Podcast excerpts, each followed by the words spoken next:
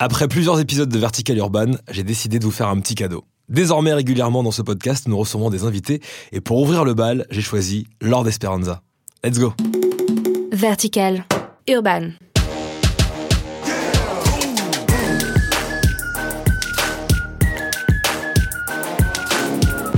Hello tout le monde, c'est Emeric de son vrai nom Théodore. Théo, plus connu sous le blaze de Lord Esperanza, ce Parisien de 22 ans s'affirme depuis plusieurs années au sein du rap game de par ses influences diverses et variées, son style et sa plume sans oublier sa présence scénique. C'est très important. Ça me purifie, c'est important. Passionné par l'art et la littérature, ses parents lui ont fait découvrir la musique très rapidement en lui enseignant le piano dès son plus jeune âge. Il a été éveillé particulièrement tôt et adorait écrire des poèmes. C'est d'ailleurs à l'adolescence qu'il découvre le rap et dans la foulée, il poste ses premiers sons en 2010 sur YouTube. En 2014, alors qu'il est âgé de 18 il signe chez le label Modulor et sort son premier projet Hors de portée. L'année suivante, alors sous le pseudonyme Speranza. Il se fait appeler l'enfant du siècle, en référence au roman Confession d'un enfant du siècle de Alfred de Musset.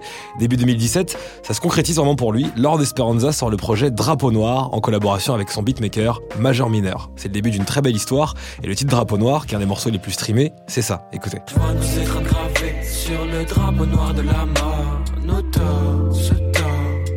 Mes remords. Puis plus tard sort Polaroid, suivi d'un Polaroid Tour, une tournée particulièrement remarquée.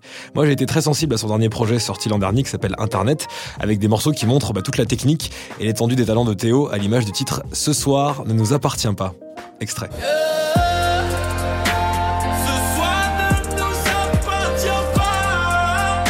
Alors avant l'apparition de son premier album et un concert très attendu dont on va parler, Lord Esperanza a choisi Vertical Urban et on s'en félicite pour s'exprimer et je tenais à lui poser cinq questions. Alors Lord Esperanza, parle-nous de ta connexion justement avec ce beatmaker, Major Minor. Eh bien, c'est un producteur euh, déterminant, puisque euh, avec qui je travaille depuis maintenant deux ans et demi ou trois ans, avec qui j'ai fait du coup le P Drapeau Noir et qui a beaucoup placé des prods sur mes autres projets, qui est aussi mon mon DJ sur scène, euh, mon ami, euh, mon copain, mon âme sœur et surtout mon fleuriste.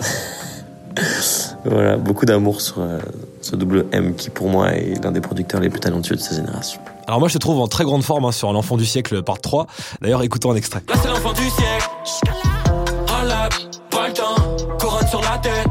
Je suis calme, je prépare la tempête. Du très lourd, aussi bien en termes de kickage que de punchline. Parle-nous un petit peu de la construction de ce morceau. Eh bien, il s'est fait euh, dans le dans l'esprit effectivement de la réponse euh, au 1 et au 2 qui été sorti en 2016. Moi, j'aime bien euh, bien faire des parties sur le morceau parce que je trouve ça cool, ça crée un peu la l'attente et les gens sont hypés quand il y a le, morceau suivant qui sort, enfin la partie suivante. Donc euh, c'était important.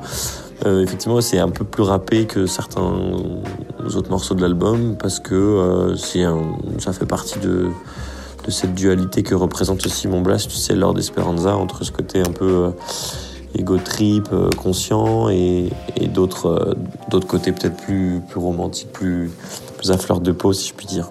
Voilà, du coup, euh, là, en l'occurrence, j'avais plus choisi le côté rap, effectivement. Alors il y a peu d'infos hein, sur ton premier album. Qu'est-ce que tu pourrais nous dévoiler euh, pour Vertical Urban? Je pense que euh, bah, déjà je suis pressé de le sortir. Il va arriver avant l'été.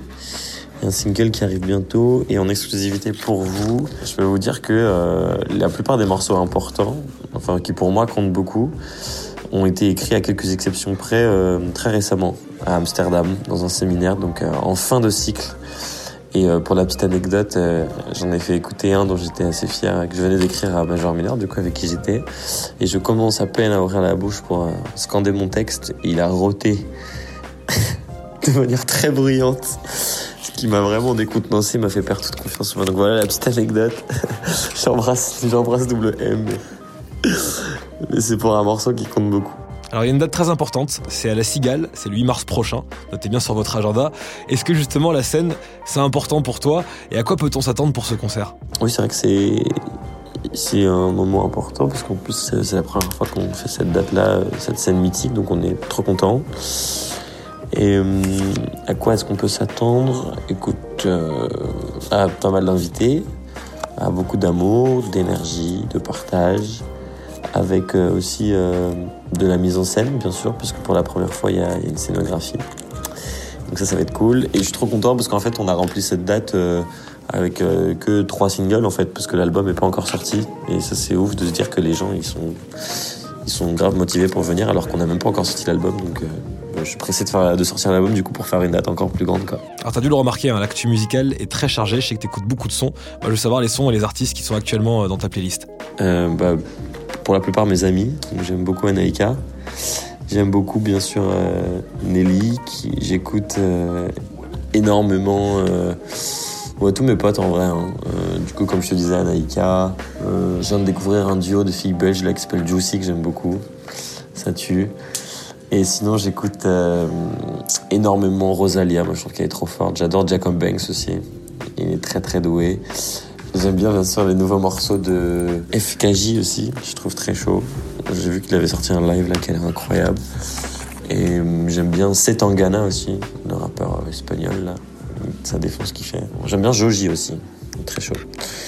Voilà, merci, bisous, la mif. Merci à toi Théo. À bientôt et merci pour l'interview, ça tue. Vous êtes des amours. À très vite. On se voit à la cigale, j'espère.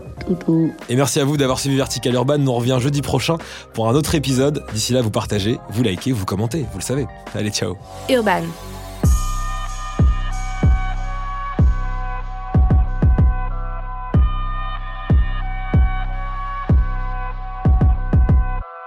Vertical.